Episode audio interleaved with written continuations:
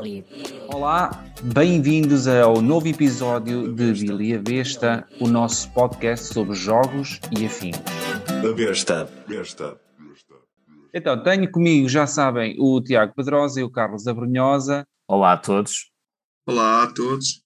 Então, vamos começar o nosso podcast. Hoje o nosso tema principal são as plataformas de crowdfunding, ou seja, esta maneira nova de se calhar encararmos os projetos, sejam eles do que for, no nosso caso vamos falar de jogos, mas estas plataformas recebem quase todo tipo de projetos de pessoas que se calhar estão em suas casas e se lembram de uma ideia, colocam-na em prática e depois vão tentar buscar algum financiamento a pessoas como nós, que estão do outro lado da plataforma e que de certa forma vamos fazer um, um pledge, ou seja, vamos apoiar essa ideia e tentar fazer com que ela ganhe ganhe uma vida e, e venha a ser uma realidade.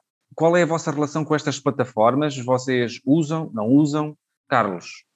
Eh, eu, eu já usei, mas não, não uso com frequência. E quando participo, participo sempre em conjunto com alguém. Nunca participei pessoalmente sozinho, nunca fiz pledges. Fazes sinergias. É, e não, não, não participo. Para já acho que demora muito tempo a chegar, tenho aquela necessidade de ter logo o jogo a seguir. E hum, também não participo porque são caros. E a maioria, a maior parte dos Os projetos. Exato, a maior parte dos projetos são caros. Pelo menos para mim, acabo por esperar pela versão retail ou, ou então procuro mais uh, jogos que aparecem pela loja. Gosto mais de comprar online. E tu, Tiago? Olha, eu tenho sentimentos ambivalentes acerca de Kickstarters. Eu acho que a ideia é espetacular, acho que concordo extremamente com o Carlos quando ele diz que são caros, mas acho que o facto de eles serem caros às vezes é uma desvirtuação do próprio sistema do que propriamente o sistema em si. O que é que eu quero dizer com isto? Acho que os Kickstarters ou se preferirmos os financiamentos coletivos, porque o Kickstarter é apenas uma plataforma, existem mais. A plataforma chama-se Kickstarter, então nós estamos tão habituados a dizer Kickstarter que vamos falar sempre. É como a Gillette. É como a Gillette, exatamente. É como o Meeple, que é uma, que é uma peça do Carcassonne. Ou como o Ariston, já agora deixem-me só. Isto é mais para os nossos amigos brasileiros que chamam frigorífico e chamam Ariston, né? Pensava que era geladeira. Mas para não perder o foco, eu acho que para jogos, plataforma, as plataformas de financiamento uh, coletivo até são bastante importantes porque permitem muitos jovens designers ou às vezes jovens designers tentarem fazer coisas e produzirem coisas e depois o outro oposto também que é fazer coisas muito bem feitas em termos de componentes, etc., para quem quer. Olha, oh, Tiago, desculpa lá estar-te a interromper a ideia, mas agora só um, um senão àquilo que dizes. Eu, eu não concordo muito, ou melhor, não é não concordar, concordo no que tu, com o que tu dizes, mas acho que ser para jovens criadores não me parece bem. Eu acho que, eu, pelo menos aquilo que eu vou vendo, é que quem está quem ganha muito dinheiro com Kickstarter são grandes empresas Uau. que já montaram uma máquina absolutamente extraordinária e, são, e esses realmente se ingram porque tem uma máquina por trás para preparar concordo, todo concordo. o lançamento do tudo o que está por trás do Kickstarter, os vídeos, uh, os, uh, todos os reviewers que são bem pagos para fazer aqueles vídeos e dizerem bem do jogo, uh, toda uma, é toda uma máquina que para Concordo a 100%, assim, Carlos. A ideia original do Kickstarter, é, eu acho que seria essa, é mesmo dar oportunidade a pequenas pessoas, ou pequenas empresas, ou, ou pequenos pronto, designers a título individual lançarem as suas ideias e poderem ter. Uh, ser, mas esses hoje em dia dá-me a ideia que não se safam, porque aquilo já está de tal maneira desenvolvido. Mas é isso, é isso. A necessidade de desenvolver, de, de promoveres o produto, portanto, tudo o que está por, por detrás da promoção do produto é de tal forma profissional já que desvirtuou-se por completo aquele fascínio de. Eu, eu, desculpa estar a monopolizar aqui isto, mas uh, isso que disseste fez-me lembrar, por exemplo, uh, a Queen's Game. A Queen's Game parece que deixou, deixou de publicar. Deixou de publicar.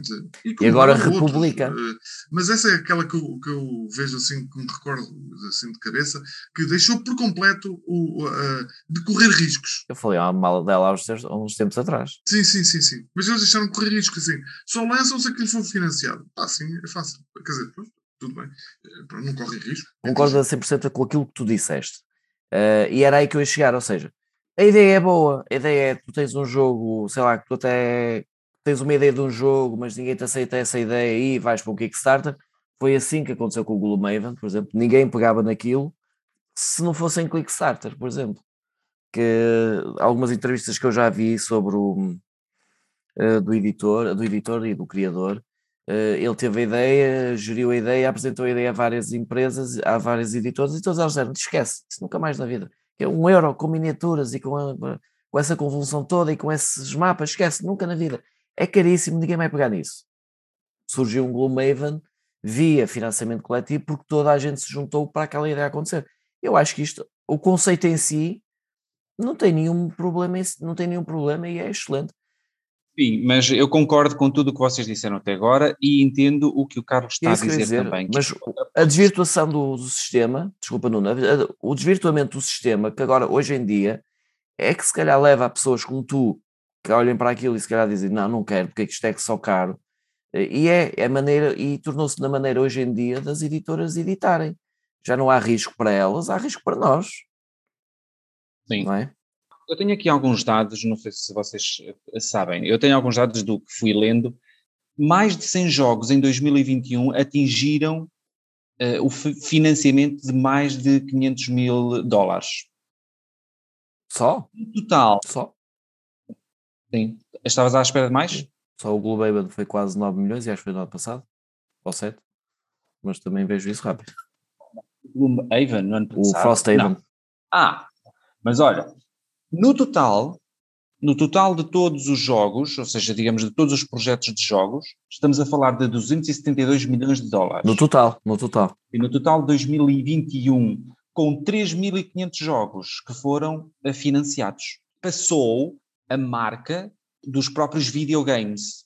No mesmo período, porque como agora, uh, entretanto apareceu o GameFound, que é uma plataforma similar ao Kickstarter, mas exclusivamente dedicada ao, ao mundo do, do, dos jogos de tabuleiro. Tá bem? Ou seja, os projetos aqui são, não sei se tem lá algum projeto de outra, de outra índole, mas eu acho que são todos, de, são todos projetos de jogos de tabuleiro.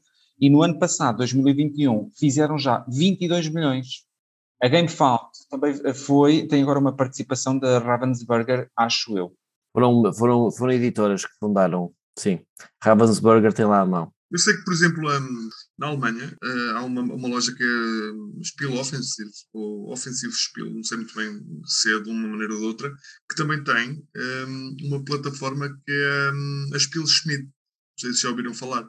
E eles basicamente também é uma loja que criou um, um agregador de crowdfunding e também lançam jogos por aí. Inclusive, algumas têm a nossa.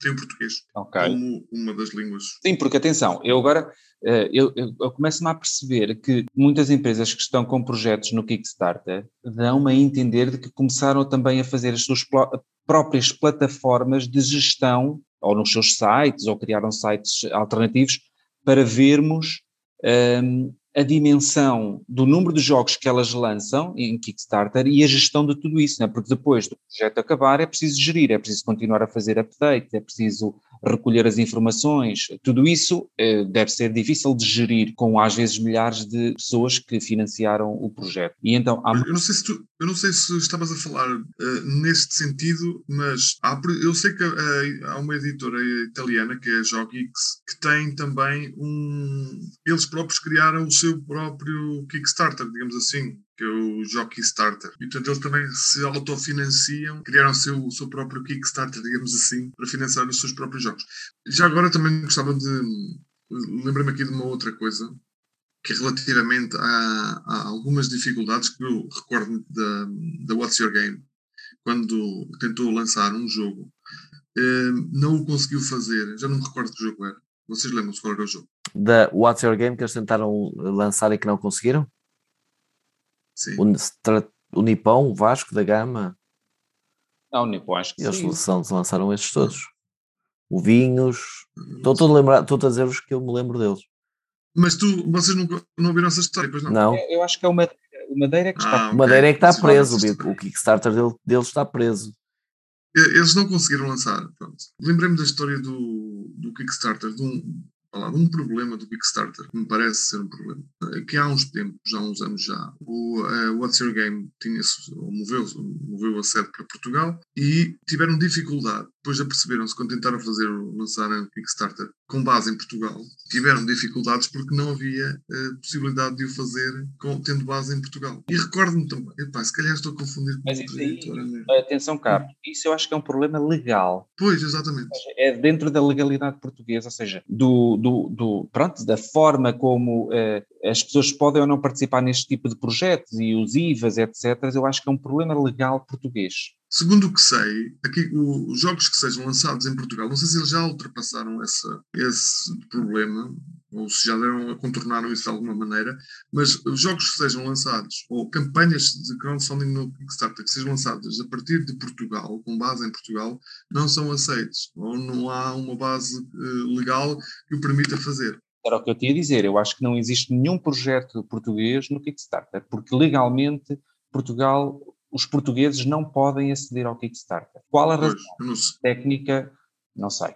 Olha, e da minha, da minha utilização do Kickstarter, ou seja, eu já fiz campanhas a solo, ou seja, sozinho. Entretanto, tenho vindo a fazer algumas campanhas já em grupo, porque às vezes conseguem-se uh, preços mais baratos. E, sei lá, eu acho que o Kickstarter tem uh, a mágica ou a magia de conseguir captar a tua atenção e trazer para, para os componentes, não é? Ou seja, tu há pouco falaste no vídeo, todo aquele, aquele engalamento do jogo, eu acho que hum, traz, traz.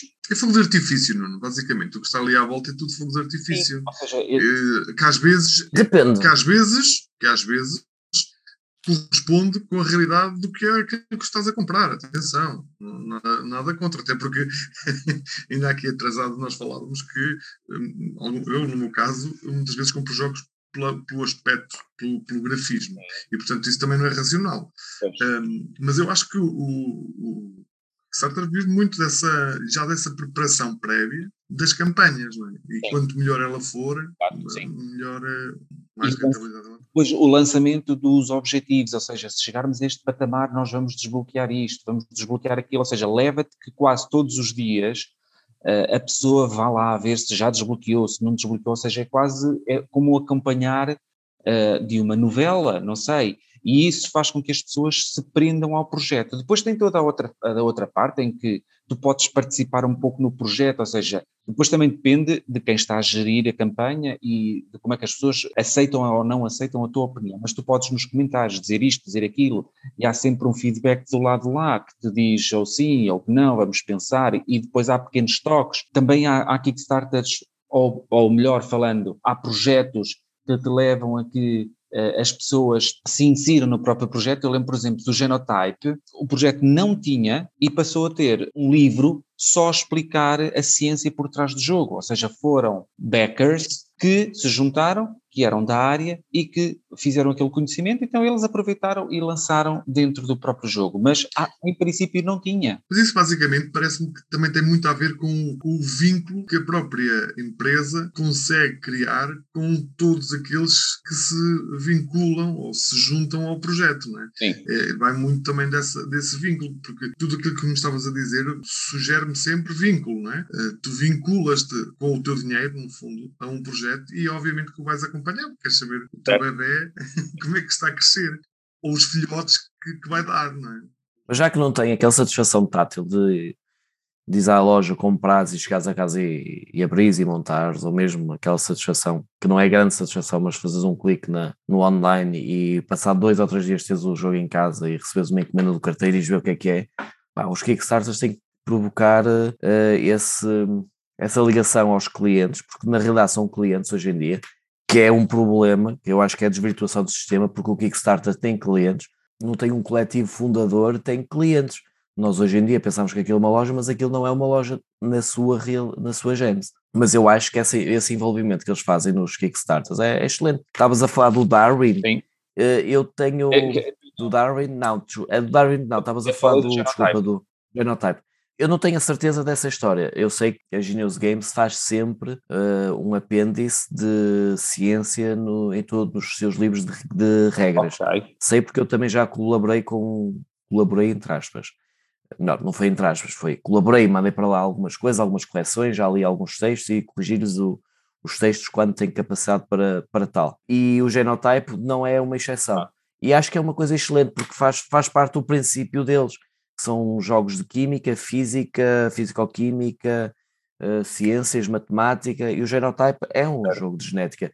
E eu estou a jogar aquilo. Biologia vez, também, parece, não é? Muito. Biologia, genética é biologia. Uhum. E eu lembro-me que uma vez comentei contigo quando estavas a experimentar o genotype, e o envolvimento, por exemplo, que o genotype tem comigo é completamente diferente, se calhar, com vocês. Porque eu, quando começo a ler, entre aspas, ou a olhar e a pensar na mecânica do jogo, a mecânica do jogo encaixa tão bem na, na realidade, nos quadros mendelianos, nos quadros mendelianos, que eu de repente, porque também já tenho um background de ciência, portanto permite-me fazer isso que eu de repente já não estou a ver combinações de cartas com isto e com aquilo. Eu literalmente já olho para as plantas e já estou mentalmente a, a, a, fazer, a criar os cruzamentos, etc., para depois no final tirar as cartas. Ok.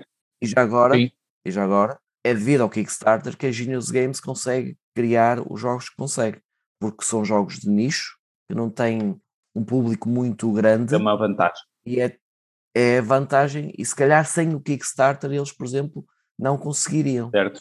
Uh, e ainda bem, porque todo mundo pode, todo mundo literalmente do, do planeta consegue contribuir para um jogo que se calhar só sairia nos Estados Unidos, talvez, e talvez só nos Estados Unidos é que tivesse alguma, algum sucesso. Talvez. Olha, e tu falaste aí, vocês acham qual é o futuro destas plataformas? Qual é o futuro das lojas físicas? Qual é o futuro, ou seja, da forma como nós vamos adquirir novos jogos? O que é que vocês acham, Carlos? Lojas físicas em Portugal, falarmos em lojas físicas em Portugal, ainda é um bocado uma miragem. Já, já, quer dizer, já há muitas. Para o que havia, já há uma porcentagem considerável. Mas ainda é, não é aquela realidade da, da loja de jogos da localidade, como os norte-americanos parece que têm, não é? Claro. Que basicamente lá no quarteirão há, há uma loja desse, desse género. No entanto, pronto, singindo naquilo que é a nossa realidade e, sobretudo, aquilo que me parece é que nós em Portugal temos o que temos é o, o jogador que compra jogos online e que compra jogos, sobretudo em lojas uh, online eh, espanholas ou nas, nas, na francesa, sobretudo, eh, versões inglesas também uh, maioritariamente, e que depois, e também esse mercado online que se já desenvolveu bastante, mesmo uh, uh, no, nosso, no nosso país. Portanto, já há muitas lojas a fazerem muito bom trabalho e a fazerem bom serviço ao cliente em Portugal. E, portanto, Posto isto, ah, se acho que continuará a haver Kickstarter, sim, definitivamente. Que vai aumentar, sim, definitivamente. Mas que vai, vamos lá, rebentar com, com o outro negócio, penso que não. Isso acho que nunca, nunca acontecerá. Parece-me a mim. Espero bem que não. Tiago, um, pegando aqui no que o Carlos disse, és da opinião de que em Portugal, como não há tantas lojas físicas, ou a ideia de haverem lojas físicas como noutros países, achas que o, estas plataformas de projetos vão ter uma disseminação maior entre nós? Eu acho que devido àquilo que o Carlos estava a dizer, que, que é a especificidade portuguesa de haver poucas lojas especializadas, faz com que o nosso público consuma muito jogo importado, ou seja, jogo que não é vendido fisicamente cá em Portugal, e as poucas lojas que os vendem, até são já lojas que começaram por pessoas que faziam encomendas de importado para entregar a, pessoa, a, colegas portugueses e depois começar a expandir o negócio. Eu acho que esta migra é uma migração muito natural entre comprar num, numa loja, numa loja da internet, seja espanhola, seja francesa, alemã, para uma plataforma de financiamento. Eu acho que esta transição é extremamente fácil. Depois nós temos esta facilidade de falar inglês, todos nós Sim lemos pelo menos uma língua estrangeira, que é o inglês. O Carlos tem a vantagem de ler alemão, ah. francês, italiano. Não e ainda outras coisas, e espanhol. Um bocadinho de mandarim só. E só um bocadinho de mandarim. E, mas nós genericamente temos toda essa facilidade. Eu, por exemplo, eu não gosto de comprar edições portuguesas por uma razão simples, até que não tem nada a ver com o Kickstarter, mas é, tem a ver até com as expansões. Como o nosso, nosso nicho de mercado é pequenino, normalmente o base tem em português, mas depois as expansões não, não tem. Por exemplo, Sagrada. Sagrada. Vai aqui um, um recado para a Mebo Games. Sagrada, por favor, ponham a versão, a expansão em português, por favor. Temos o Wingspan, Padvir, Padvir não, Padiver, engano-me sempre na, no nome. Mas esses, esses colocaram a expansão. Tem a segunda expansão, não tem o Oceania, uh, na, não tem o Oceania em, em português. Eles Mas É mesmo, olha, aí já houve uma evolução, atenção, aí conseguiram pelo menos, ou dão A primeira expansão. a expansão, é? uma expansão. A expansão. Agora, a Sagrada, eh, por exemplo, a expandir aquilo para. Há muitos, olha o Everdell. O Everdell tem milhentas expansões e as cartas todas são para ler, não, não só existe a base em português. Não sei se a Maldito Games tem pretensões de, de imprimir mais cópias em, eh, em português de, de expansões, sinceramente não sei. Pelo que eu percebi, então, tu achas que irás comprar sempre versões em inglês, ou seja, eh, e até usando estas plataformas, para evitar essa, essa situação com as expansões eh, não virem em português, muitas vezes? Sim, sim. Não, não, não direi. Não, peraí, eu depois eu fiz aqui um off-topiczinho e, e andei por aí a patinar. Eu não vou dizer que nunca compararei coisas portuguesas, por exemplo, está- está-me a lembrar agora. Olha, olha um exemplo: o, Kickstar, o Kickstarter da, da Garfield, o Architect of the West Kingdom, com esta trilogia de, do, do West Kingdom. Que eles disponibilizam em português, mas simplesmente por, por acaso a mim não, o português não me puxa sequer, por alguma razão estúpida. Atenção, por alguma razão estúpida. Aliás, Yeah, é uma algo- razão estúpida, Tiago. Ok, eu concordo. é uma razão estúpida, é uma razão estúpida. Uh, e aliás, eu vi al- alguém há dias a vender num site qualquer o Reino do Oeste ou qualquer coisa parecida, e eu disse que nome horrível para um jogo. Isso, isso faz-me lembrar o- o- os anos 90 em que, que que- só dava música estrangeira, inglesa, sobretudo, ang- anglo-saxónica, e, e olha à volta que a coisa deu, não é? Hoje em dia ouves muito mais música já em português, do em rádio, não sabia, ante- antes não sabia, mas percebes? Era uma coisa completamente diferente. Eh, Acho que é uma- tem tudo muito a ver com o hábito. Eh, É verdade, os nomes soam estranho. Os nomes em português vão soar estranho. Mas nós precisamos disso É porque ou nós temos realmente uh, jogos em português, ou ideia, aquela ideia de, de tornar o hobby mais stream é? para mais gente, esquece. Porque uh, há pessoas que realmente não vão lá com, com jogos em inglês, mesmo em espanhol, uh, para lá vai. Portanto, isto tem as razão, cada- quanto mais melhor em português, e esta é a minha opinião. Acho que Não, tens toda a mais razão, não consigo tirar-te. acho, acho essa coisa do. Não, há uma coisa que é, é uma coisa que a mim mete uma, uma certa espécie, que é ver pessoas que têm a versão portuguesa e têm a versão inglesa e compram a versão inglesa, que o teu caso, eu estou a ver, Tiago. Pronto, tudo bem, eu respeito perfeitamente isso. Acho, acho Por regra, isso, compro. eh, só consigo entender isso à luz de uma coisa, que é que, que não sei se é a tua razão, se não, que é É mais tarde para vender vai ser mais fácil. É verdade. Isso É revenda. temos- É uma das, é uma das razões. É, aliás, eu, a- não, não te vou dizer que é a Mas principal. para Não te mim vou dizer que é terá que principal. ser essa a principal. Porque a outra de eu, ai, eu prefiro. Ai não, eu gosto de ler inglês. Ah, não, Cartas desculpa, todas sim, sim, sim, é que sim. Eu, quando eu queria dizer que não era essa a principal, queria dizer há mais, mas essa é a principal. É isso que eu queria dizer. A opinião de É esta a principal. Agora, ah, porque isso é uma questão de gosto, pronto, prefere, prefere, mas ah, não, não contribuímos Mas muito para o hobby eh, se desenvolver e chegar a mais pessoas se continuarmos eh, só a conseguir ter jogos Tens toda a razão. Novidades. Tens toda a razão. que davam jeito, porque, sobretudo, nós estamos a falar de jogos que têm independência de língua. Não estou a falar. Porque, epá, há, jogos que não precisam do português para nada, não é? Nós jogamos o jogo perfeitamente com, com a versão alemã, até com a chinesa, se for preciso. Mas, não é? Esses não têm necessidade do português para nada. Agora, aqueles jogos que têm muito texto nas cartas, que o Everdell é um caso que me estou a recordar, Por exemplo. não é? Dá muito jeito de estar em português, mas em bom português também. Convém que seja em bom português, não é? Também. Eh, depois- e esse é o segundo ponto. Esse é o segundo ponto. Não vou falar de nomes, não vou falar de nomes, mas esse é o segundo ponto. Nós temos edições antigas de alguns jogos que o português não é o melhor. Nem para o Brasil o português seria bom, diria eu. Mas tens toda a razão naquilo que dizes. Mas eu acho que isto é um, isto é um momento paradigmático da nossa evolução como sociológica como população. Atenção, nós não nos estamos a tornar anglo-saxónicos, mas o inglês está cada vez mais presente na, na nossa vida. Para o melhor e completamente para o pior também. Por isso é que nós estamos fartos hoje, hoje, hoje estamos fartos de dizer Kickstarter É, e sim, crowdfunding. não, e é isso é verdade. E os miúdos mais novos, eu noto muito isso neles. Eles utilizam eh, cinco palavras portuguesas Expressões e idiomáticas. cinco usam para aí uma ou duas são inglesas. Dito- Dizem sempre um whatever, never, never, always, ou Um whatever. never, never. Enfim, mas eh, whatever.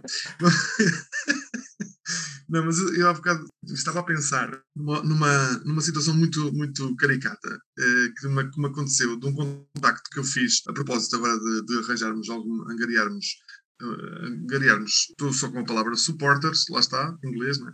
mas angariarmos patrocínios, patrocínios e apoios para a Riacon. E fiz um contacto com uma editora, que é uma editora polaca, que me uh, devolveu o meu, o meu e-mail dizendo-me se não haveria problema ou se o público da Riacon era um público não se importaria ou conseguiria jogar versões em inglês. Portanto, ou seja, eu fiquei com a nítida sensação que ela não tem, eh, era uma senhora, não tem a mínima noção de que se ela enviasse cópias em português, provavelmente é que não iriam jogar o jogo.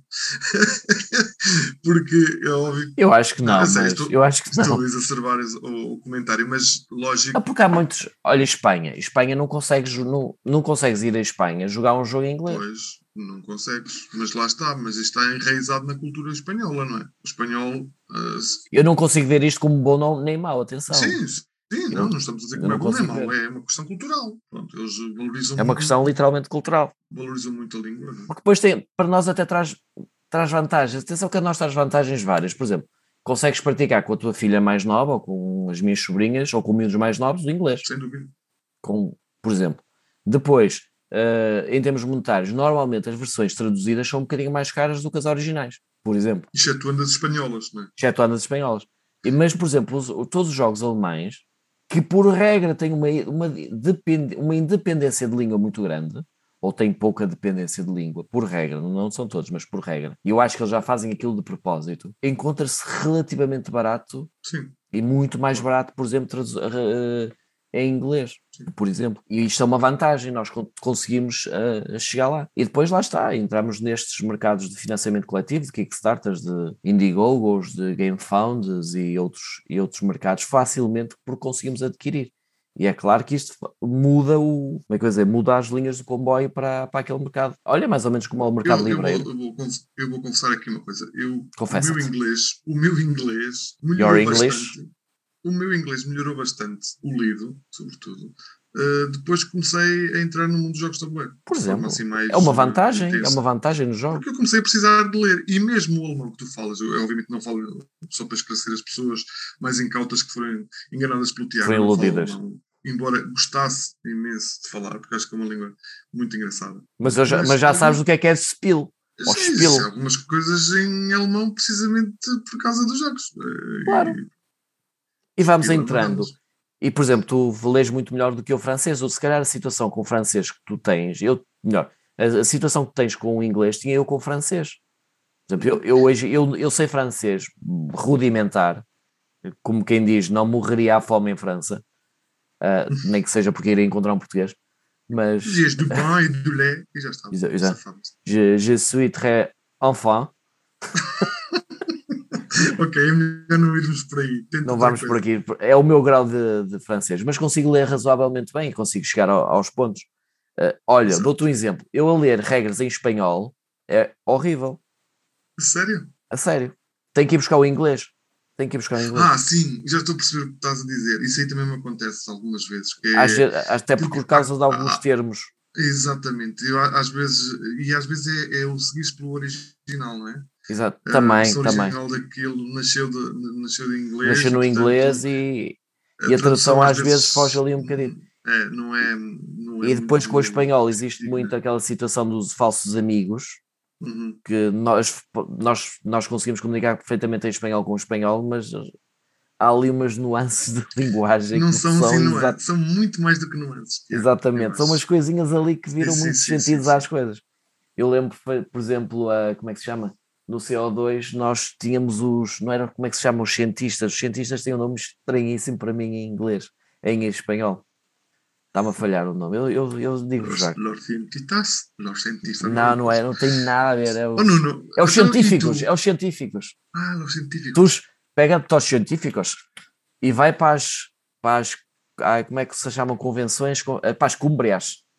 As cúmbrias só para começarmos a sintetizar, vantagens e desvantagens que vocês veem no, no, nas, nestas Mas plataformas. quais são as vantagens e as desvantagens que tu vês nestas plataformas, Nuno? Ora bem, desvantagens. Tu podes estar apoiar um projeto que pode ser o melhor do mundo ou apoiar um projeto que não vai valer nada e é efetivamente, como dizia o Carlos, fogo de artifício. Um dos princípios que eu eh, tenho sempre é tentar jogar o jogo uh, online, pronto, nas plataformas de que. Isso é um problema falamos. meu. Como eu não gosto, é um, é um entrave. Para mim, eu, eu, tento sempre, apesar de muitas vezes jogar a versão solo, que é diferente, pronto.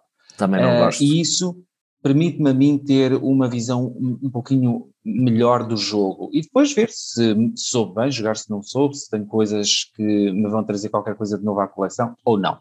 Pronto, por isso, para mim, isso pode ser uma desvantagem, que é que tu não sabes bem o que é que estás ou não a apoiar. É claro que depois há um, editoras que já têm um peso, já fazem uma, já te conseguem fazer aqui um filtro dos jogos que passam. Agora, há jogos também que são uh, publicados de, de, em nome individual e aí tu corres esse risco. As vantagens são, já, fomos já fui falando algumas delas, mas basicamente tu tens uma montra de jogos ali, tens projetos que te podem atrair muitos, muitos backers e tens outros que não te atraem tantos, mas que se, desde que sejam, uh, passem aquele limiar para serem uh, cumpridos, pronto, em princípio serão entregues. A mim nunca me aconteceu uh, os Kickstarters falharem alguma entrega. Estou sim pendente ainda de uma situação que não sei como é que vai ser resolvida, que é um jogo anda perdido pela Europa, ou seja, já chegaram algumas cópias, mas algumas andam perdidas pela Europa, não sei o que é que irá daí, sair. E vocês, veem vantagens, desvantagens? Um resumozinho antes de passarmos para a nossa próxima parte do podcast? Carlos? Eu, não vou considerar uma desvantagem, porque tem a ver com a, a opção de cada um. Eh, para mim, é algo que eu não gosto, que de estar à espera um ano e tal para um jogo. Pronto, eu não gosto disso. Depois a questão do, do, dos preços, que eu acho que são exorbitantes na, na, naqueles jogos que eu. Eu acho que exorbit... eu acho que, desculpa, eu acho que tá, estás enganado. Os jogos não são assim tão caros quanto tu pensas. Pronto, eu também posso estar enganado. Uh... Deixa-me só, porque eu acho que isto é uma coisa que nós não, não dissemos hoje, e é uma das coisas que mais me irrita até nos, nos Kickstarters, que é uh, o encarecimento, que é isso que deve estar a falar, dos jogos, ou seja, o jogo podia estar a ser vendido por, vou, vou dar um exemplo, 30 euros, mas está a ser vendido por 50, porque o livro de instruções vem em papel de linho, vem com os, os tokens não bem em cartão, bem em plástico ou em madeira. Uh, mas se foi em madeira, não vai levar, mas não, vem em bakelite alguns, e depois tem umas minis que não precisavam de ser minis. e depois é o, é o reverso. Às vezes há jogos que até pedem, ó oh, pai, isto devia ser uma mini, e não traz. Por exemplo, olha, oh, Tiago, mas diz-me uma isto, coisa, na prática, isso vai traduzir-se num é preço. isso que eu ia dizer, é isso que eu ia dizer, e isto vai-te encarecer o preço, é verdade. Mas há projetos. Um preço alto. Mas há projetos, mas há projetos em que os valores não são assim tão altos. Quando as pessoas eu acredito, fazem... eu acredito no que estás a dizer, só que entretanto eu já pré-formatei isto na minha cabeça e portanto já nem sequer vou ver Olha, ainda, nenhum. Ainda há um bocado falei do, do S-Kingdom da Garfield e os jogos não estavam fora de preço, até estavam mais baratos do que, nós, que eu, do que os tirámos no, no, no, no retail. Então, então eh, tu, uh, Tiago, Achas que o preço até pode ser uma vantagem? O Carlos mantém que pode não, ser. Eu acho que pode ser os dois, atenção. Eu só estava, eu só estava a falar com o Carlos. Claro, aliás, eu concordo, eu concordo com o Carlos. Eu acho que eles são caros quando não deviam ser caros. Uh, há ali uma overproduction. É isso, há uma, over, há uma produção excessiva só para encarecer por encarecer. Isso, isso sinceramente é nítido. Carlos, já falaste na desvantagem, o que é que te faria passar a, a, usar estas plataformas? não, Entregarem isso é amanhã. tão difícil, porque é assim, eu não tenho, não tenho mesmo o hábito, estás a ver? Não tenho mesmo o hábito. Ok. Se entregassem amanhã? Uh, se me entregassem mesmo amanhã? Pá, talvez, não, depende das oportunidades, eu não, eu não digo não, não vou dizer assim, não, o risco da minha vida, jamais, em tempo algum, não, não digo não, mas é, é efetivamente uma, uma maneira de comprar jogos que pronto, não, não estou muito.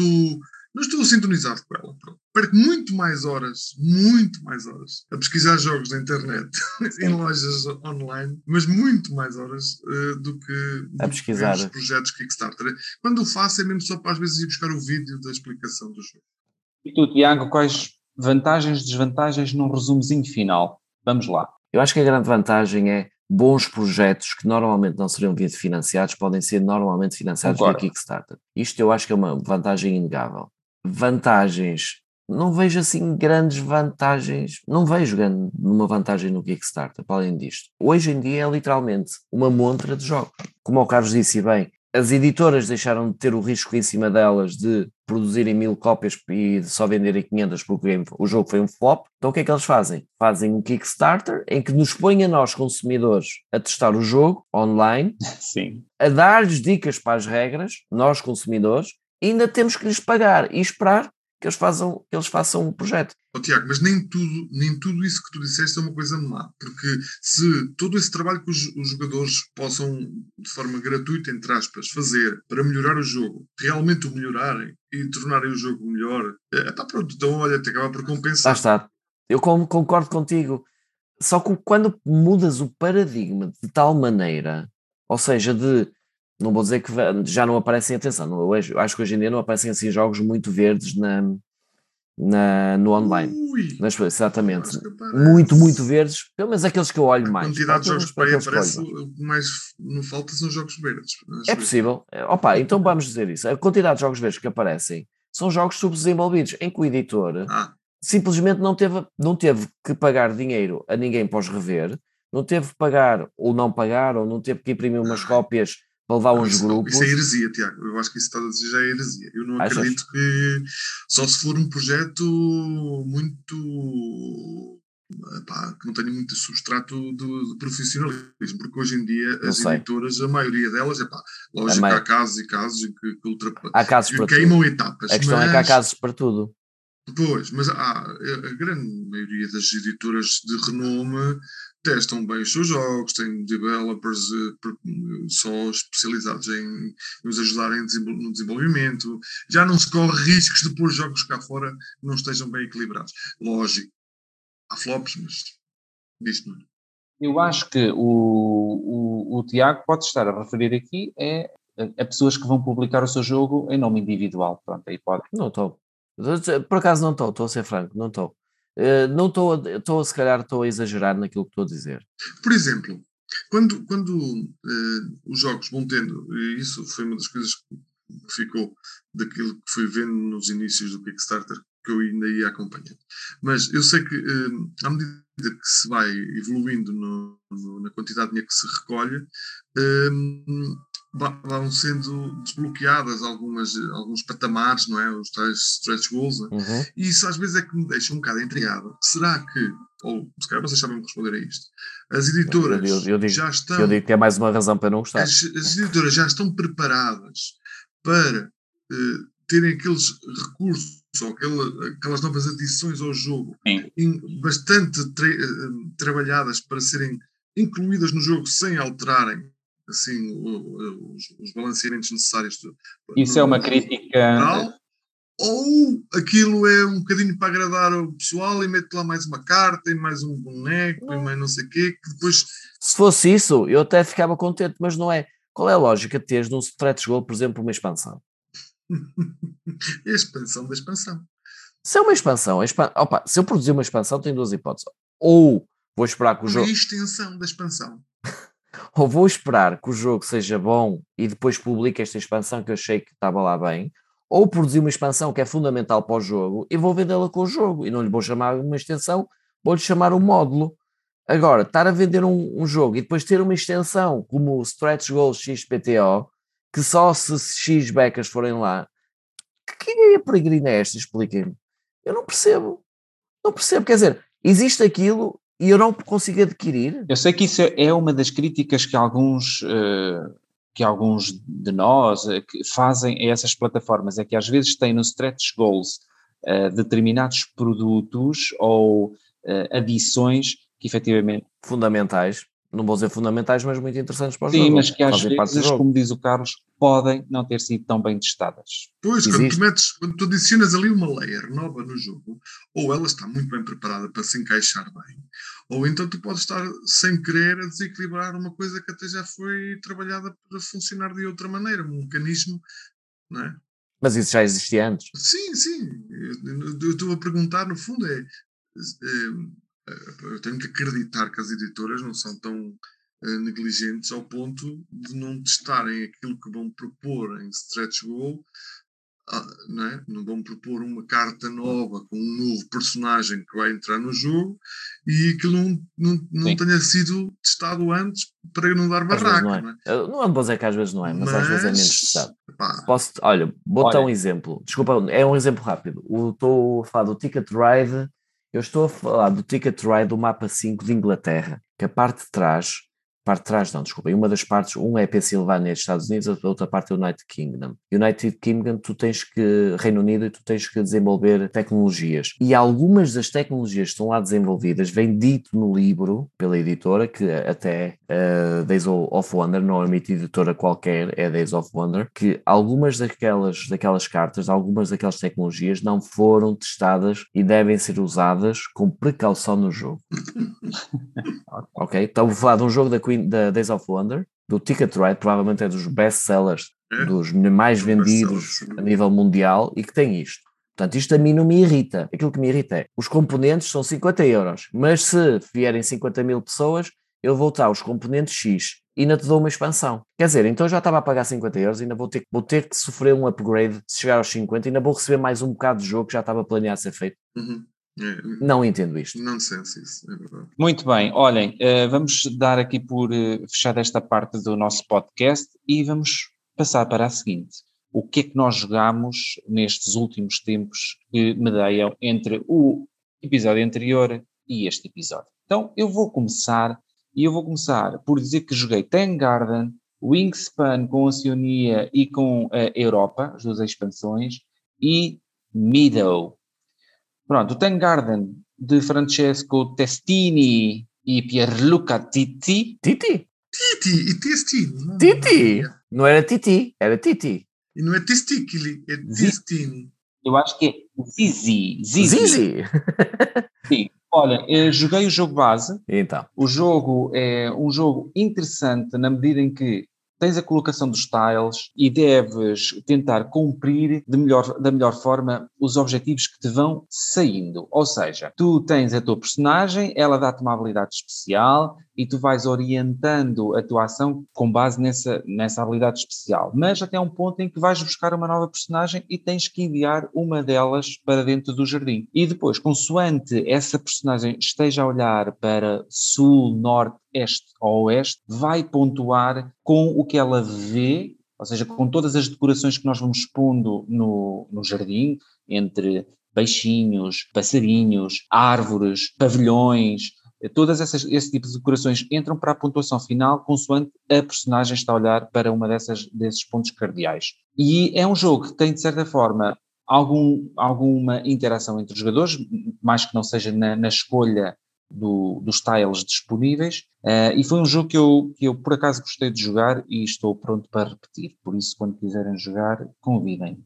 O Wingspan Oceania com a Europa é da Elizabeth, já sabem, é, é, é da Beta. É da Elizabeth, é, sim senhor. É da Beta. É da Beta. Da Beta, Beta Garden. Ela é Garden ou Yarden? É Yarden, acho. Eu acho que é Argrave. Argrave. Argrave. Argrave, Argrave exatamente. Olha, e tive uma experiência boa com o jogo do princípio ao fim, consegui sentir que estava a fazer tudo o que eu queria fazer. Foi a Ana Canhão depois, não foi? Eu pensei que tu tinhas posto, tinhas posto ovos também. Só quero que me digas isto, foi a Ana Canhão, não foi? Não, foi o Tiago que ganhou. Eu dizia. Uh, pronto, e o que, eu, o que eu quero aqui dizer. O problema é meu, afinal. Eu senti que consegui construir tudo, o, o, meu, o meu, a minha ideia de jogo. É um jogo que eu continuo a dizer que é mesmo muito individual esta, esta, esta nova expansão traz já mais interação entre os jogadores, mas não é nada é um multiplayer solitário. É isso mesmo, Carlos, muito obrigado. Ou solitário e multiplayer, solitário, multiplayer. Pode ser. Muito, multijogador, desculpa, Isso é como a enxada uh, na mão ou a mão inchada. Olha, é bem a mesma coisa. ok. Eu achei interessante, uh, desculpem, e o que eu acho interessante no jogo é a arte. Pronto, a arte, ou seja, é muito bonita e lá está, cativou-me. Eu também tenho uma cópia do jogo, mas é só o jogo base. Só não vendo esse jogo por causa das, das, da ilustração, que é belíssima. Muito interessante, sim. Olha. Belíssimo. Atenção que eu até não gosto do jogo, mas acho que é um bocadinho seco para mim devido a essa interação pouquíssima entre os jogadores. Okay. Olhem, o Middle do Clement Skaliki. Ah, o Middle, já sei. Há bocado não percebi bem o que tinhas dito. O Middle, já sei, da Rebel, não é? O Middle, Carlos, claro. é o Middle. fantástico esse jogo. Exatamente.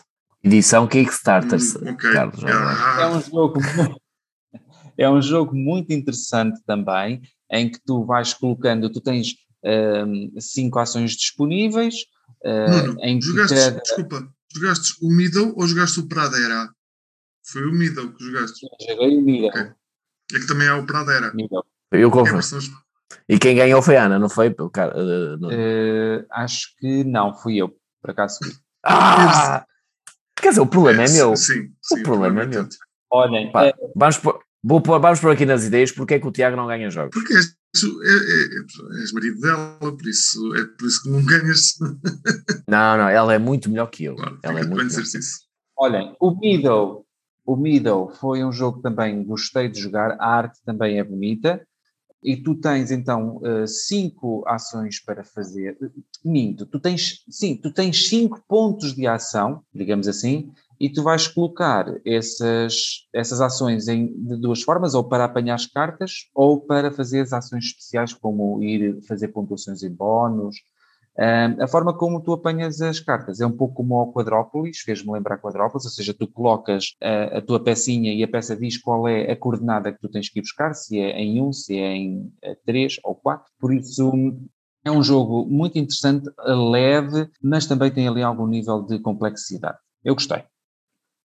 Tiago, o que é que tu eh, jogaste por casa? Olha, eu por casa, neste, neste espaço de tempo, sou como tu, jogo imensos jogos, joguei o Answer Teutonic pela primeira vez. Muito bem. Levei uma coça bastante grande, mas foi um jogo que eu até gostei e acabei o jogo a mandar vir com toda a gente porque me apetecia jogar mais e o jogo acaba de, de repente.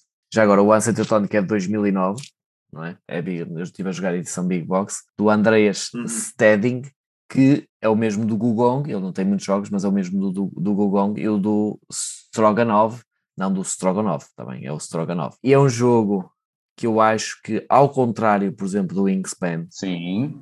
a interação de jogadores é tão grande, tão grande, tens de estar sempre atento a tudo e mais alguma coisa, a tentares beneficiar das, das, das jogadas dos outros, ao mesmo tempo que te beneficias a ti, estrategicamente vais para todo lado, porque nunca podes, não é nunca podes estar quieto, não é? Mas eh, há tanta estratégia que tu podes estar, eh, tens de estar sempre em cima de, de- tens de estar sempre em bicos de pés para perceberes o que é que está a acontecer. Por isso é que o jogo em si é um jogo facílimo de jogar, sinceramente. As regras são muito diretas, tens, podes fazer isto, podes fazer isto, podes fazer isto. É preciso compreender alguns pequenos conceitos, mas nada de muito extraordinário. E eu acho que é um jogo para, com esta simplicidade, com esta idade, eu acho que é um, é um brilharete de Muito jogo, bem. sinceramente. E jogaste mais alguma coisa? Joguei também o Olhambra, mas o Olhambra, sou-te sincero, já não é um jogo. Eu já parto para aquele jogo como, como, como dado adquirido que a Ana vai ganhar. E por acaso acho que foi o. Não, foi Alcanhão, foi Alcanhão. Eh, e portanto. E naquele dia as cartas não me estavam a sair, estava, estávamos a jogar os 5, acho eu, estávamos a jogar 5 ou os 4. Estavas a explicar ao Diogo Sim. como é que se jogava e as cartas sinceramente não me estavam a sair. E a Ana é muito boa naquele jogo. É muito boa. Eu, eu, atenção, eu Olhambra é um jogo que eu gosto bastante. É um, é um tile placement, não sei como é que se diria em português, mas é uma colocação de peça. Colocação de ficha. Eh, um jogo Ou, ou Colocação colocação de de telha. colocação de telha ou de peça. Vamos ficar por peça, acho que é mais bonito. Colocação de ladrilho. É um jogo de colocação de, em que nós fazemos o nosso Olhambra, que é um palácio de- no sul de Espanha, para quem não conhece, muito bonito. E eh, nós estamos sempre a interagir, estamos sempre a comprar eh, cartas e a tentar construir da melhor maneira, vencendo nos vários tipos de edifícios. É um jogo que eu até aprecio bastante, mas não sei porque a Ana, estrategicamente, é muito boa. Também porque gosto bastante dele. E pronto, este é o meu. eh, depois dos meus dois jogos que joguei, acho que não joguei mais nada. Mais nada? Não, não joguei Como é mais que nada. Estás-te a lembrar de algum que eu tenha jogado que eu não me lembro? Não, não, eu tô, só estou a perguntar, nada nessa estante saiu da, da prateleira, é isso? Não, não. Olha, não consigo jogar Libertalia porque não arranjei crowd, não arranjei malta, mas espero jogar, a, jogar a- pa- para a próxima semana. Muito bem. Tu, Carlos, o que é que jogaste por casa? eu esta semana joguei um, tenho jogado jogos uh, muito levezinhos de cartas e permite-me destacar um que foi aquele que teve assim mais aceitação e não é só aceitação, teve boas críticas lá por lá. Claro. Foi o. O Anami. O Anami é um jogo de Stefan Parece Konami. Parece Konami, mas não é. É um jogo de 2019. O, o Stefan Mas nós podemos começar a chamar de Funami. É o Funami. Para quem que estiver a ouvir, o Funami que é, é o Ohanami. É, o Anami. É, é um jogo já de 2019, como eu tinha dito, mas, mas é muito, muito interessante porque é muito simples. Joga-se em três rondas e nós uh, temos 10 cartas na mão e vamos, uh, fazemos um draft, escolhemos duas cartas e ficamos com essas duas cartas para nós e passamos o resto para o nosso jogador de direita ou para a esquerda se for na segunda ronda, ou outra vez para a direita se for a terceira ronda. E Estamos essa- a falar de um Seven Wonders. Então, nós, essas duas cartas podem ter eh, um, cores, podem ser ao azul, portanto, estão numeradas em primeiro, de Uhum. 1 a 120, e têm cores ou são azuis, ou são cinzentas, ou são verdes, ou são rosa. Portanto, têm essas quatro cores. Eh, nós basicamente vamos poder vamos colocar as cartas que escolhermos, essas duas cartas que nós escolhemos por, por turno, vamos colocá-las à nossa frente, formando os chamados jardins, não é? E os nossos jardins têm que estar por ordem ascendente, só podemos ter três colunas de cartas e só podemos colocar nas pontas, portanto, só podemos aumentar os valores ou diminuir os valores. Portanto, as cartas que nós escolhemos são muito importantes. Sempre que queimamos muitos números, ficamos com menos números para, para, disponíveis para as cartas que virão a seguir. E depois, no fim de cada ronda, vamos pontuar. Portanto, na primeira ronda só pontuamos o número de cartas verdes vezes 3. Na segunda, voltamos a pontuar as azuis por vezes 3 e as verdes por vezes 4. Na terceira, vamos pontuar novamente as cores que já tínhamos pontuado, mais a cinzenta, que já vai ser multiplicada por 7. E ainda, nessa ronda final, vamos também verificar quantas cartas rosas é que temos no nosso, nos nossos três jardins. Se é que tivermos três, podemos não ter três, mas em princípio teremos. E há uma escala que nos vai dar o valor em função do número de cartas rosas que nós temos. Portanto, é um set collection, nós vamos colecionando cartas e vamos procurar maximizar os- as, as cores que vamos tendo para pontuar o melhor possível. É um jogo que acaba, tem uma característica muito curiosa, que é ele termina sempre muito, muito equilibrado. Portanto, embora eh, uns possam investir mais numa determinada cor, outros noutra, eh, por norma nunca dá assim desfazamentos muito grandes no- em termos de em termos de pontuações. Isso é só para dizer que quase que ganhavas. Como? Isso é só para dizer que quase que ganhavas. Sim. Quase que ganhava, é verdade, tens toda a razão. Nas duas partidas seguidas que fizemos, porque o jogo demora 20 minutos, ehm, nas duas partidas não consegui ganhar. Uau, uau. I knew it. Ah, Eu sabia, I knew it. E bam, está feito, é isto. Muito bem. Então, ficamos assim com os jogos de trazer por casa e vamos para o nosso próximo tema. As curiosidades, ou seja, o que é que nos trouxe alguma curiosidade no meio do nosso hobby? Olha, quem quer começar? Porque não vamos começar já por mim? Vamos a botes. Começa, Nuno. Obrigado. Você, eu sabia que vocês me iam deixar avançar. Olhem, eh, passei os olhos numa, num pequeno, numa pequena página do BGG em que era The Board Games by Ukrainian Designers. Então, fiquei a saber que eu até tenho alguns jogos, pronto, que às vezes me passam os nomes e as nacionalidades. Bom, pensando bem, se os nomes me passam, quanto mais as nacionalidades, pois agora se calhar até já vou fixar. Por exemplo, temos o Mysterium, que é um jogo que eu gosto bastante. É sim, É um jogo que vem, vem lá, eh, da, da cabeça de um ucraniano. Pensava que era polaco. Não sei porque devia ser pelo nome. Será? Olha, mas é está. Não, não. ver Eu confirmo-te já, mas Eu tenho, eu estou a vender o peixinho como comprei. Eu, que compraste. Pronto, então exatamente, se compraste esse lista- peixe, Vi na lista que eram eh, designers ucranianos, como o Spyfall, ehm, o Dice Hospital, que eu nunca joguei, mas tinha alguma curiosidade. também. Esse também tinha visto. Depois, já, eu já joguei o Dice Hospital, Carlos. Ah, é de um ucraniano. É, e também fiquei, Sim. também, eu- este eu já joguei com o Carlos, que é o Detective Club. De? Detective O, clu, o, clu, o Clube Detetive Clube Detetive. da ah, Amiibo? Detective Club, ok, desculpe. é da Amiibo, não é? É, é Estamos a falar desse. Amiibo tem licença, não é? Sim, é um jogo que tem. Sim, quando eu digo que é da Amiibo, quer dizer que é editado em Sim, Portugal. sim. pela É muito fixe, é muito fixe, sem dúvida. O primo do Mysterium, que é o Mysterium Park, pronto, por exemplo, não é? E um que eu sei porque um passarinho chamado Kickstarter me contou que o Tiago está à espera, que é Endless Winter, certo? Certo. Pronto, também vem das mãos e dos neurónios de um ucraniano, ao que me parece. Por isso fiquei agradavelmente surpreendido que muitos destes jogos que às vezes passam assim nas mãos das, das pessoas, pronto, vêm dessa grande nação. Olhem, uh, e por fim, o, o outro que me chamou a atenção foi um projetozinho que se calhar não é projetozinho, é um projetozão, que vem na sequência, é, é da editora do Museum, é o Enciclopédia, e é um jogo que mistura aqui dois temas interessantes que também a mim me dizem alguma coisa, porque eu também venho da, da área da, das ciências, que é o pós-Darwin, ou seja, alguém que sentiu a necessidade de fazer a primeira enciclopédia. Então, basicamente, andas um bocadinho Sim. pelo mundo. Eu, eu, tinha dito que não queria saber nada sobre esse jogo. Pronto, não queres saber nada, mas eu vou-te dizer. Ou seja, continua, tem continua. toda a parte em que nós. Olha, oh não, não, desculpa lá, talvez ajudes um bocado o Tiago se lhe disseres que o Kickstarter desse jogo ainda está aberto, não? Está aberto. Pronto, Tiago. Faltam para aí um, está aberto, Tiago. alguns dias. Tiago, tens que Sim. Obrigado aos dois. É um jogo Obrigado em que nós temos então que uh, ajudar o Conte de, de, Buffon a fazer então uh, a primeira enciclopédia. A bufar, o Conte de Buffon bufava. bufava. Vamos por esse mundo fora fazer desenhos, uh, vamos trazer esses esquiços. Joguei lindo, Tiago.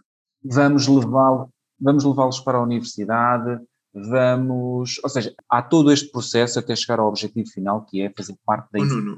E as ilustrações do jogo são fantásticas, não são? As ilustrações do jogo são muito bonitas e são muito similares à do Museum, e eu fui enganado porque pensava que era do mesmo artista e. Do Vincent Dutré. É, e não é. Não são não. do mesmo artista, mas eles com certeza desenharam juntos no mesmo. Andaram na mesma escola. É bem capaz, se calhar andaram mesmo. Muito bem. Então, Tiago, não te esqueças. E eu? Tiago, já agora. este jogo? De, uh, é assim, a razão por eu não querer ouvir é porque eu provavelmente ficar entusiasmado. E nós tivemos aqui, pensávamos já tínhamos fechado o tema do Kickstarter, mas vocês querem à força toda reabri-lo. E principalmente querem reabrir. a minha curiosidade, depois eu falo sobre ela e vais ver que não tem nada a ver com o Kickstarter. Mas querem reabrir a minha carteira, é o que vocês querem. Eu efetivamente tinha passado os olhos por aí, mas não, uh, não quero mesmo ver, porque eu não quero gastar dinheiro em Kickstarters neste momento. Não quero. Sim, não quero. Já agora, só para dizer uma coisa, o Endless Winter é do mesmo designer do Dice, uh, Dice Hospital, ele tem bastantes, tem bastantes jogos. Bastantes ideias.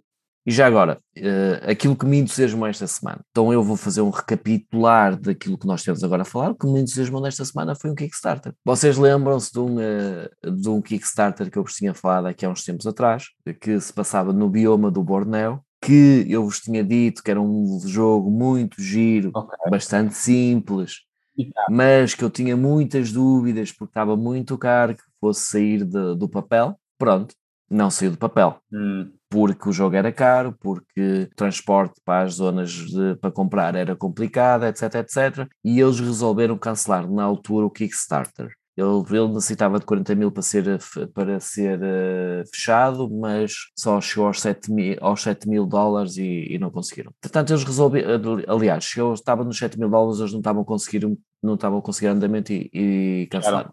Qual é a boa notícia disto tudo? É que eles vão relançar outra vez. Ou seja, o projeto em si não morreu, eles voltaram atrás, deram uns passinhos atrás e vão tentar uh, reeditar novamente o, o jogo. As premissas são as mesmas. O jogo é muito simples, o jogo é muito bonito e as premissas são as mesmas fazer a produção do jogo localmente com materiais sustentáveis em que parte do, dos lucros são doados a uma associação de conservação da, Exato. Exatamente, da, da natureza do, do Borneo, do bioma do Borneo. Certo. E eu, pronto, fiquei entusiasmado. Provavelmente não vou, não vou, não vou àquele Kickstarter na mesma, mas é um projeto que eu realmente lá está, que é, eu acho que é a beleza até do, dos crowdfundings, que eu realmente a carinho. Mas aí, aí é que está, tu podes pegar e dar só um, uma tip. Um contributo. Exatamente. Um contributo, uma pequena. Se calhar é isso que eu vou fazer. Primeiro, lá está, primeiro, porque é não, diz, primeiro diz, subscreves o, o, Enciclopédia e depois mais é esse. Pronto, fazes os dois. Os dois juntos. Claro. Faças os juntos. Não, é, eu acho que esta, na realidade, eu acho que esta é a essência do, do, do, do Kickstarter, que é apoiar projetos que de outra maneira não saírem do papel. Infelizmente, normalmente não saem mesmo. Mas pronto, eu tive notícias que ele vai, vai sair em breve terá, estava previsto para agora para março, abril, talvez saia, talvez não saia. Eles ainda, ainda tiveram a feliz ideia de mandar lembranças a todos os, Os que uh, apoiaram. todos os, os apoiaram a primeira edição, mesmo cancelada, portanto, pá, estamos a falar de boas pessoas que se calhar merecem uma atençãozinha. Muito bem. Carlos, qual foi a tua curiosidade? O que é que te entusiasmou? Ora bem, não foi bem um entusiasmo, mas foi realmente uma curiosidade. Muito entusiasmado, porque também não é um tema que me entusiasma e vocês vão perceber porquê. Ora bem, então, o tema que eu trago aqui como curiosidade é o Dr. Rainer Knizia, o homem que mais jogos faz neste mundo. É o que mais faz? Conhecido. Ah, como? É o que mais faz, é uma estatística verdadeira. Sim, sim, sim, é mesmo verdade. É, é o mais prolífico produtor, criador de jogos. Se bem que criador de jogos aqui pode ser um bocado exagerado, porque basicamente ele replica as mesmas ideias com temas diferentes. Basicamente, o homem, é, é, no fundo, deixou. Ele era um bancário, segundo o que li da história da vida dele, era um bancário bem sucedido, um- uma pessoa ligada à, à alta finança, que decidiu dedicar-se a 100% aos jogos de tabuleiro. E, portanto, Um doutoramento em matemática. tem- Ele é um craque. Ou em matemáticas. é um homem das matemáticas. E daí também todos os seus jogos serem bastante matemáticos e muito a fugir para os abstratos. Portanto, grande, tem bons jogos, muito bons jogos, era isso, também já vou chegar lá. Estás a dizer que um designer alemão faz jogos abstratos. Pois, com, com algum tema, mas alguns deles são mesmo puramente abstratos. Bom, então o- a, a notícia que eu li dava conta, com algum regozijo da pessoa que a criou, de que finalmente Dr. Rainer Knizia tinha saído com todos os seus jogos, ou seja, nenhum dos seus jogos já estava na- no top 100 do BGG. Vá-se lá saber Uau. se isso, é, se é assim tão interessante ou não, mas pronto, essa, essa listagem. Mas, tudo bem, eh, chamou-me logo a atenção, captou, teve essa condão de me atrair para a notícia, e a verdade é que isto não é propriamente verdade, mas quase. Portanto, neste momento, o Tigres e Eufrates ainda é um jogo que está nessa, tecnicamente, nessa lista Dentro. dos 100 melhores jogos, porque está no número 100. Portanto, Ok. ele está à beirinha de sair. No Se calhar, quando fizeram notícia, teria saído e, entretanto, regressou por, por alguns fãs terem ido votar no jogo e fazê-lo. É possível, É bem é provável. possível. Bom, eh, o que eu queria dizer é que este senhor é um mal amado quanto a mim, porque tam- ele de facto abusa, abusa da, do, do espremer da teta. Abusa Eh, da sorte. Ele, epá, ele abusa mesmo. Portanto, cria um jogo e depois aquilo vamos vendo. Ou muitos outros jogos com temas diferentes, mas ele, vamos conseguir ver ali semelhanças em muitas coisas que ele já fez. No entanto, isso não invalida que o senhor não tenha feito jogos que, na minha, na minha opinião, é apenas minha, só me vincula a mim, são jogos mesmo muito bons eh, quanto a mim. O Tigres Eufrates é um deles. Acho que quem nunca jogou deve jogar porque vale mesmo a pena. E quem gosta de interação tem ali imensa interação. Tens o Eh, Ra, Tens muitos outros. Eu vou dizer-te alguns daqueles que eu, que eu gosto particular. o Shotten Totten é dele. Sim. É, tu, se falares em algum jo um jogo a calha, se calhar é do Rainer Knizia, porque ele tem mais de 600 possível. jogos É no, possível. no cardápio, portanto. Mas O olha, Lama. o Genial, ou Ingenious, como é conhecido também, que entretanto ganhou uma nova versão, que é o Axio. É um jogo já de 2007, embora esta versão do Axio é de 2017. É, também é um jogo eh, abstrato, bastante interessante, que gosto muito. Gosto muito do Celtis, que foi até jogo do ano, em 2008 Celtis. ou 2009, não Por aí, sei precisar agora. Gosto O Modern Art é dele, não é? Modern Art, sim, um de leilões, embora eu não tenha colocado aqui na minha lista, porque é um jogo com vários tipos de leilões, é um- é uma referência, aliás, para quem quer aprender É diferentes tipos de leilão, é jogar o Modern Art. Eh, o Celtis tínhamos já falado, o outro jogo que eu ia falar era o Indigo, é, é menos conhecido, mas é um jogo muito, muito bom para introduzir novos jogadores. Depois o Ra, como já tinha dito o Tiago, também um jogo de, de leilão. Não é bem leilão, por acaso estou a dizer que é de leilão, mas não é. É, da, é de leilões. É de É leilões. leilões, acho que sim. Mas não tenho certeza. É, é, é é set collection de leilões. É muito fixe. O Rai é muito fixe. O Samurai, que é um jogo de area control, muito interessante também. Um outro jogo que, pelo que eu me aprendi na altura, se chama Chin, embora na verdade ele se escreva com um Q de queijo, um I e um N, portanto é um nome asiático. É para não dizer chinês ou japonês, porque pode não ser. É um dos dois, de certeza. Que é um jogo de 2012, que também gosto muito. Também é um jogo muito simples e é muito interessante para pôr a jogar gente. eh, gente que não está muito bem habituada a jogar, mas com uma boa dose ali já de, de de pancadaria, não é? Andar ali à batatada pelo, pelo seu espaço. E ainda para, não acabar este, para acabar esta lista, o Amon Ré, que também é um jogo já de 2003, muito, muito interessante e que eh, também, se nunca jogaram, também vos recomendo, porque acho que não vão ficar desiludidos. Portanto, o homem eh, não é assim, tem muitos outros, como é óbvio, dentro de 600 e tal jogos ou mais que ele tem, portanto, há ainda outras coisas interessantes. um deles, o Lama, por exemplo, que é um jogo de cartas que é hiper básico, que ganhou também um prémio do ano agora há muito pouco tempo. Sim. É um jogo que, pá, é, é, é, pronto, é, um, é um passatempo, mas é um passatempo até bem feito, uma ideia muito básica e que, que, que resulta. Resulta. Queria só, para concluir aqui o capítulo do Sr. Rainer Knizia. O jogo mais antigo que eu tenho na minha coleção, fui fazer essa pesquisa, eu, não, é, não quer dizer que sejam mais antigos dele, mas é o mais antigo que eu tenho na minha coleção. Data de 1993 e chama-se Tico. Este jogo Tico. É o é um Tico jogo... ou Pico? Tico. Tico. Tico. É um jogo que faz lembrar um bocado do jogo das damas, com umas regras assim diferentes, uh, mas e não, é, pronto, não, é, não são damas, não, não confundamos, mas é um jogo abstrato, puro, puro e duro. E o mais recente que eu tenho do Rainer Knizia é o Mille Fiore, que foi lançado agora há muito pouco tempo, em 2021, pela um, Schmidt Spiel, uma editora alemã. Uhum. Portanto, foi o que me, me trouxe curiosidade e fiquei surpreendido por perceber que o Sr. Rainer Knizia está a envelhecer e as pessoas parece que estão a perder-lhe o respeito e, portanto, já não, já não gostam do jogo dele. E, ele tem, e, não, é, e é um bocado injusto, porque, embora é justo que se faça-lhe a crítica, outras claramente não. Ele tem jogos que realmente valem a pena serem visitados. Posso, só, já agora vou, vou acrescentar uma, já agora, diz lá. uma pimentazinha aí. Provavelmente por aquilo que tu já disseste enquanto estavas aí a falar, eu fui rapidamente aqui ao BGG ver a lista. Ele neste momento tem o Tigres e Eufrados em 97. Então já subiu, já subiu, já subiu. Provavelmente, eu aposto que foi uh, os fãs, fãs dele que foram lá alterar a votação. Eu quase que jogos, não vou dizer que é os primeiros jogos que eu joguei, foi dos que me foi primeiro apresentado, foi o Lost Cities. Cities para dois jogadores. É um jogo a dois muito bom. É um jogo muito bom a dois. Jogadores, muito bom também. Tottenham a dois jogadores. E também tem o Pico, o Pico, Picominó. Picominó, que é muito bom para as crianças. É, e os adultos também se divertem. Já agora, só para concluir, hashtag respect Mr. Mr. Knizia, tá bem? muito bem, olha, deixamos então aqui este, esta hashtag final, sugerida pelo Carlos, e fechamos assim o, nosso pequeno segmento sobre as curiosidades e o que nos entusiasmou nesta semana.